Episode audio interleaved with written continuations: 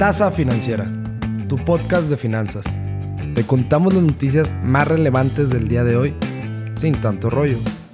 Entérate de la actualidad en temas de finanzas, economía, mercados y negocios. Al micrófono, Santiago Fernández, Edina Velasco y un servidor, Daniel González. Tomen sus tazas de café y comencemos. ¿Qué onda cafeteros? Muy buenos días. Les habla Daniel y hoy me toca saludarlos en este lunes 14 de septiembre, en este bello inicio de semana. Y pues qué mejor que empezarlo al 100 con las noticias de hoy. Ustedes ya saben que nos encanta informarles sobre las noticias más relevantes del momento. Y de verdad que es un gusto el que nos acompañen estos días donde mantenerse informado es clave. Espero que estén disfrutando de su taza de café y le saquen mucho provecho a estas noticias. Bueno, eso es todo. Empecemos con la primera noticia de hoy. Empezando con la noticia de que la salida de la película Mujer Maravilla 1984 se retrasa hasta Navidad.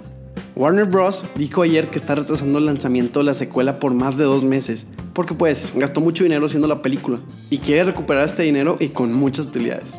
Con alrededor del 35% de los cines todavía cerrados en los Estados Unidos, Warner Bros. decidió apostarle a que en unos meses más de creciente confianza, los consumidores obtendrán traseros en los asientos.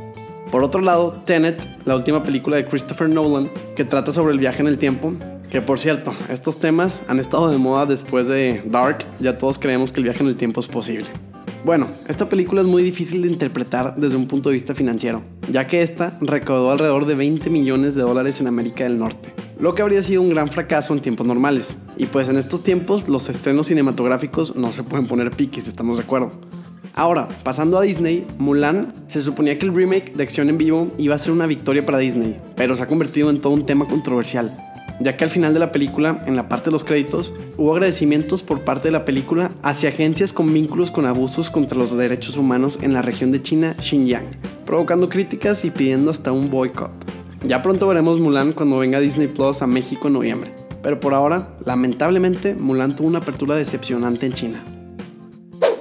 El IPC aumentó un 0.4% el mes pasado, con todo y que viene igual de aumentar un 0.6% en julio, el mayor aumento en casi 30 años. La venta de carros, especialmente en China, ha repuntado después de los mínimos de marzo. Sin embargo, la estrella del show han sido los carros usados, más que los nuevos. ¿Te digo por qué? Porque a mucha gente la han despedido y entonces mucha gente está optando por comprar carros usados a que sacar uno de la agencia. La semana de la empresa Nicola comenzó con mucha fuerza la semana pasada. El martes, el fabricante de camiones eléctricos anunció una inversión de 2 mil millones de dólares de GM, General Motors, para ayudar a fabricar sus nuevos modelos. Las acciones saltaron más del 40%.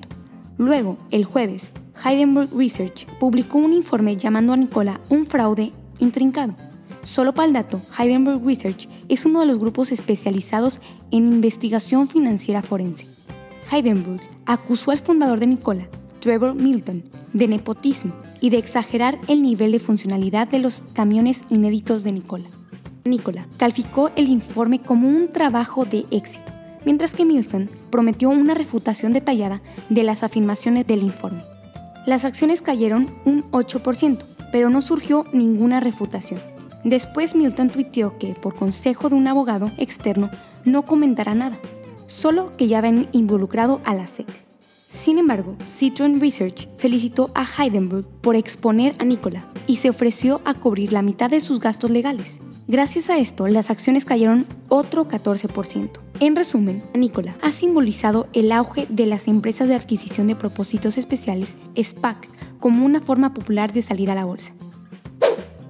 El gobierno federal se encargará de la construcción del denominado tramo 5 del tren Maya. Bueno, el famosísimo proyecto de Andrés Manuel. Para el 2021, este proyecto contará con un presupuesto de 36.288 millones de pesos.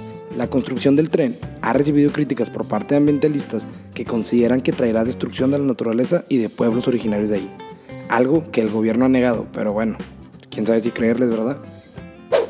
Los mercados de capitales finalizaron este viernes 11 de septiembre en la última sesión de la semana con resultados mixtos llevando al Nasdaq a registrar su peor caída semanal desde marzo. El Nasdaq cerró 0.6% a la baja. Apple cayó 1.31% y Amazon perdió 1.85%. En el caso de Facebook, Alphabet y Microsoft, también retrocedieron por debajo del 1%. El SP 500 presentó una pequeña alza, cerrando con un ligero aumento del 0.5%. Mientras tanto, el Dow Jones terminó el día con un alza de 0.48%. En cuanto a indicadores económicos en Estados Unidos, la inflación de agosto se ubicó en una tasa interanual de 1.3%, después de ubicarse en junio en 1%. Finalmente, en México, el IPC avanzó 0.43%. JP Morgan Chase ha despedido a varios empleados que supuestamente se robaron fondos de rescate destinado a ayudar a las empresas a hacer frente a la crisis del COVID-19. El miércoles, Bloomberg informó de que el banco más grande de Estados Unidos había descubierto que algunos empleados solicitaron y recibieron dinero de manera fraudulenta del programa de créditos por daños económicos que ofrecía subvenciones de hasta 10 mil dólares y créditos a bajo interés a empresas afectadas por la pandemia. Este plan era independiente del programa de protección de sueldos, el principal programa de rescate del gobierno de Donald Trump, que ofrecía créditos de hasta 10 millones de dólares respaldados por el gobierno a pymes afectadas por la crisis del coronavirus. Según la persona conocedora de la situación, las personas que obtuvieron ayuda del programa de créditos por daños económicos de manera fraudulenta no actuaron en calidad de empleados de JP Morgan. Pero el incumplimiento de la ley constituye una violación del código a conducta del banco y varios empleados han sido despedidos por ello. Además, JP Morgan descubrió que estos empleados habían depositado dinero sospechoso procedente de este programa en sus cuentas de corrientes de Chase, que es otro banco de Estados Unidos. JP Morgan fue el banco que más créditos consiguió del programa de protección de sueldos, por un valor total de 29 millones de dólares. Pero al igual que otros bancos, está investigando sobre posibles fraudes similares a los que ya pasaron en su banco. Microsoft anunció el domingo por la noche a través de una entrada de blog que su oferta de adquisición para las operaciones de TikTok en Estados Unidos han sido rechazadas por la empresa matriz de TikTok, o sea, ByteDance. La declaración completa de Microsoft decía, ByteDance nos galó hoy que no vendería las operaciones de TikTok en Estados Unidos a Microsoft. Estamos seguros de que nuestra propuesta habría sido buena para los usuarios de TikTok, al tiempo que protege los intereses de seguridad nacional. Para ello, habríamos realizado cambios significativos para garantizar que el servicio cumplió con los más altos estándares de privacidad, seguridad en línea y lucha contra la desinformación y hemos dejado claro estos principios en nuestra declaración de agosto. Esperamos ver cómo evoluciona el servicio en estas áreas importantes. En otras palabras, ByteDance bateó a Microsoft y entra a la cancha Oracle como el nuevo comprador más probable de las operaciones de TikTok en Estados Unidos. México anuncia subastas por 7.500 millones de dólares mediante línea swap con la Fed. Una de las subastas será por 5 mil millones de dólares y otra por 2.500 millones de dólares. Con un plazo de vencimiento de 84 días, se llevarán a cabo el 15 y 21 de septiembre por el Banco de México. Si te confundí, discúlpame, déjate explico qué es un swap. Un swap es simplemente un acuerdo de intercambio financiero en el que una de las puertas se compromete a pagar en constantes periodos una serie de flujos monetarios a cambio de recibir otra serie de flujos de la otra parte.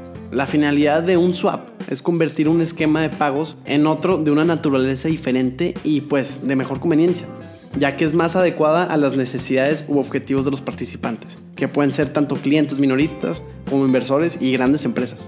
Bueno, el punto es que la Comisión de Cambios de México anunció el viernes la realización de estas dos subastas de financiamiento por un total de 7.500 millones de dólares, como parte de una serie de medidas que ha venido tomando en medio de la crisis por el coronavirus.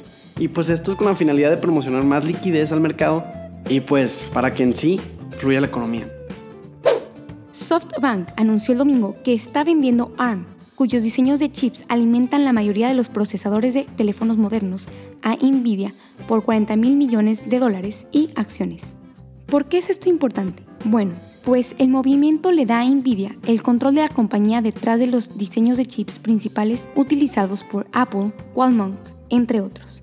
Entre líneas, ARMS no hace chips en sí, pero sus diseños son ampliamente utilizados en teléfonos, tabletas, consolas de juegos, dispositivos de Internet, así como servidores y equipos de red. Nvidia utiliza diseños ARMS, al igual que muchos de los nombres más importantes de la tecnología, incluyendo a Samsung, Apple y Qualcomm.